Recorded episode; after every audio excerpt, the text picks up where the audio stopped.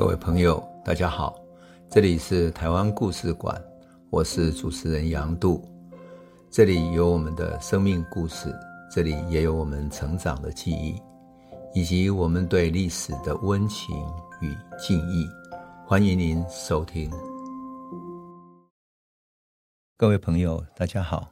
谈完了两千年的千禧年大选，也就是台湾。以及中华民国历史上，乃至于中国历史上五千年来首次的政党轮替，那么我们时序上就要进入二零零四年台湾最传奇的一次大选，人们称之为是陈水扁连任成功，可是我总是喜欢说那是两颗子弹的大选，用两颗子弹完成的大选。那么这是中华民国第十一任。总统、副总统的选举，这次的选举呢，最终哈由陈水扁、吕秀莲搭档获胜。可是他们赢的票数不到三万票，非常的微小的差距，得票率只有差零点二三 percent。零点二三 percent 意味着什么呢？就是来回你只要十几个 percent 你就赢了，那真是是举世罕见的一场选举。那么为什么会造成这个结果呢？我们不妨从头来开始说一说。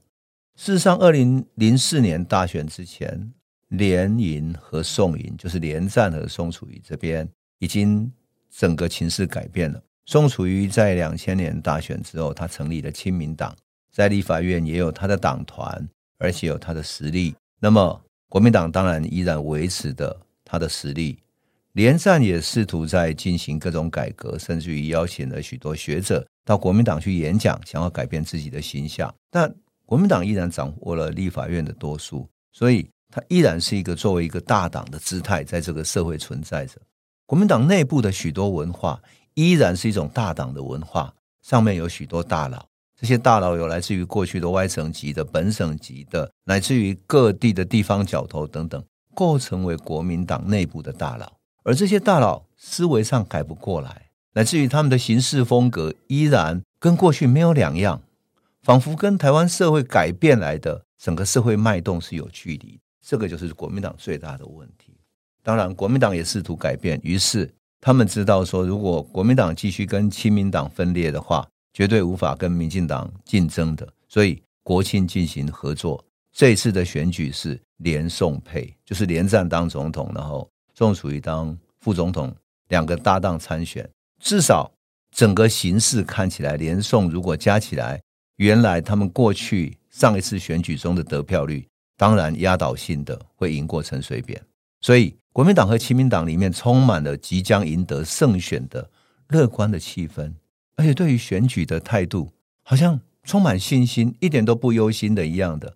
乃至于内部选举的一些参选的干部等等，因为我当时在报社，我就感觉到底下的干部简直有一种仿佛信心满满的一种骄傲感，他仿佛就是胜选在握了。所以对很多应该有的，包括对媒体应该有的态度，对于媒体公关，对于社会上的政治公关，乃至于做广告、做所有的事情，都非常的轻忽。举例来讲，他们跟报纸预定的各种广告。可是广告要放什么内容，居然不知道。也就是说，整个国亲两党的合作，仿佛带给他们很大的信心。之后，对于实际上的操作，实际上应该奋斗的感觉已经消失了。这一个其实是对于这场选举里面国民党非常不利的因素，也就是连宋配非常不利的因素。可是民进党充满了危机感，因为他们知道，他们两个合起来之后，民进党旧有的选票跟社会基础是选不赢的，因此。民进党发动了各种手段，去结合地方派系，去挖国民党的地方派系的墙角等等的，其实，在各地都已经发生了。因此，我们作为媒体的记者，看到的就是一个老旧的，但是他已经在野了，依然还没有能够改革过来的一个旧的政党。而民进党呢，已经取得执政权了，有权力了，他也开始腐败，甚至于有很多问题，但是他在选举上却。有非常激烈的，来自于非常进取的一种选举的进取心，你很难想象这两个政党在选举过程中真的是竞争非常激烈，而且民进党不惜用各种大大小小的手段来激怒、来刺激，乃至于为了争取小小的乃至于地方上的选票，在各地发动各种议题。当然，民进党最常提出的是什么？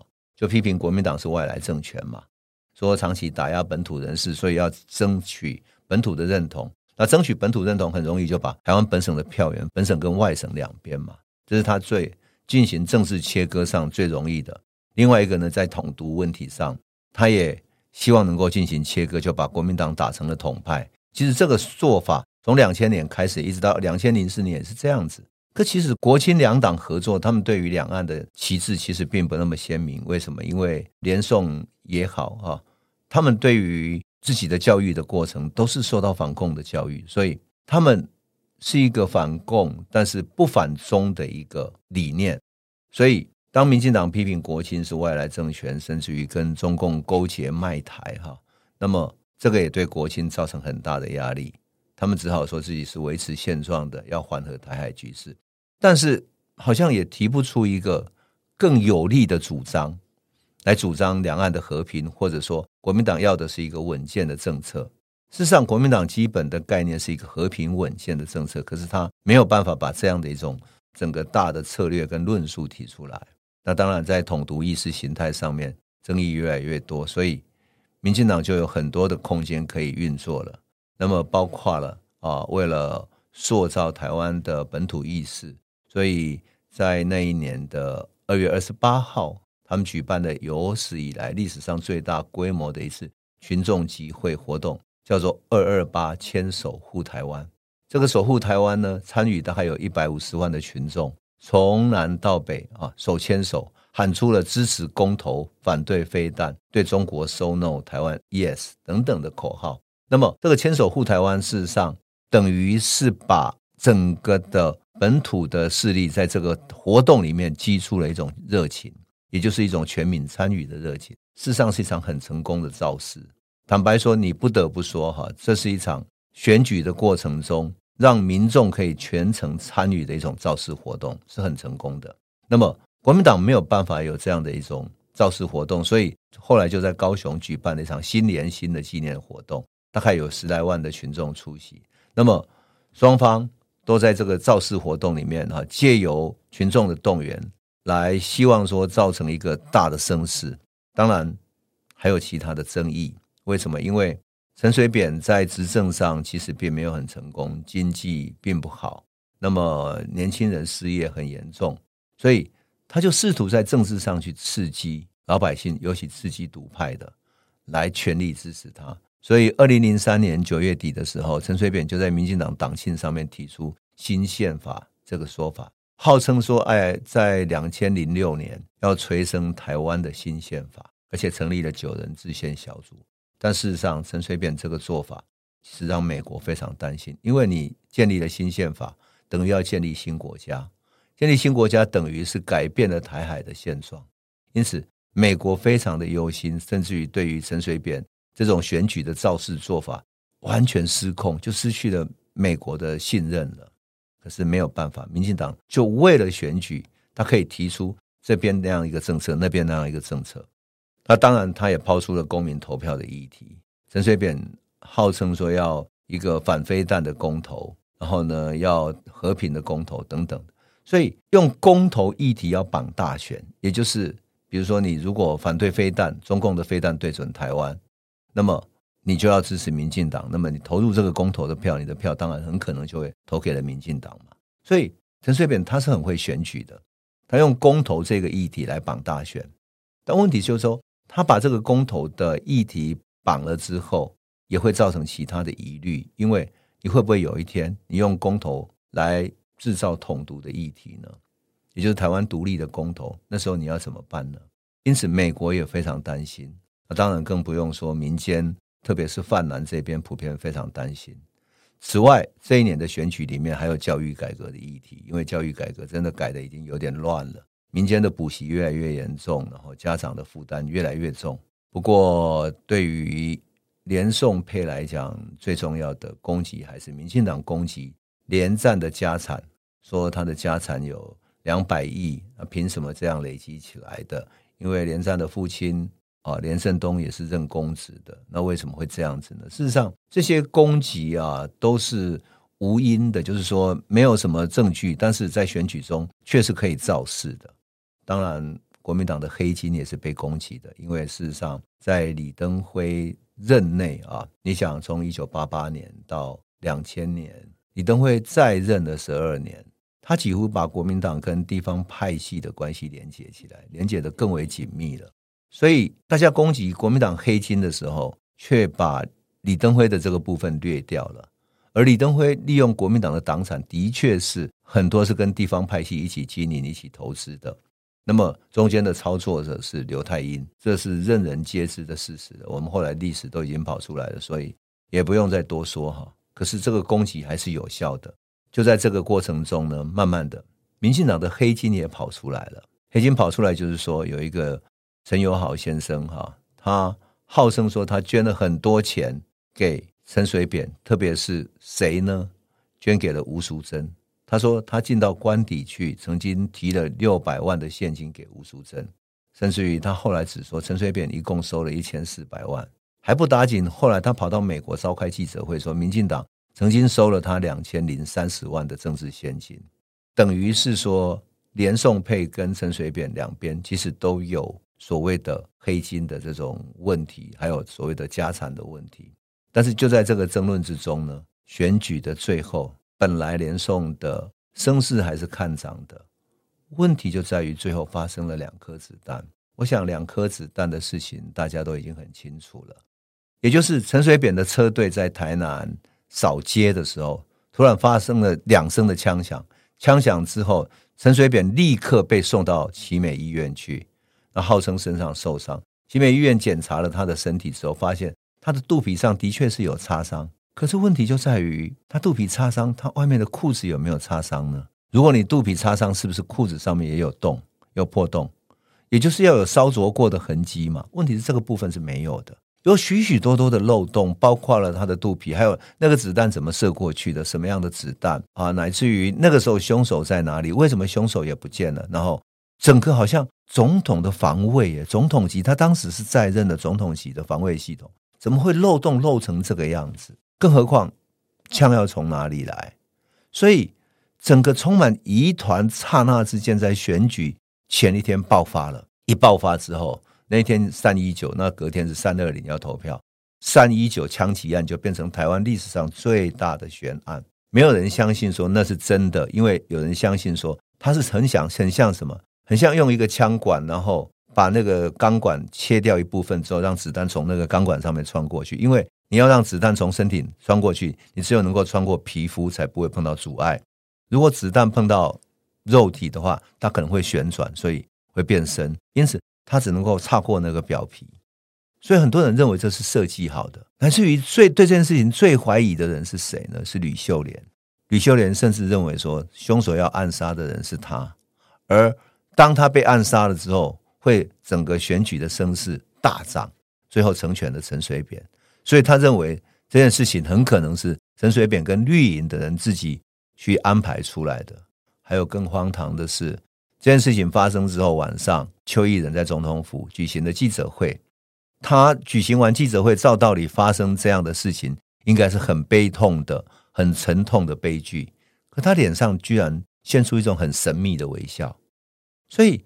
三七九枪击案让整个选举瞬间发生巨变。陈水扁宣告说，所有的选举活动暂停了。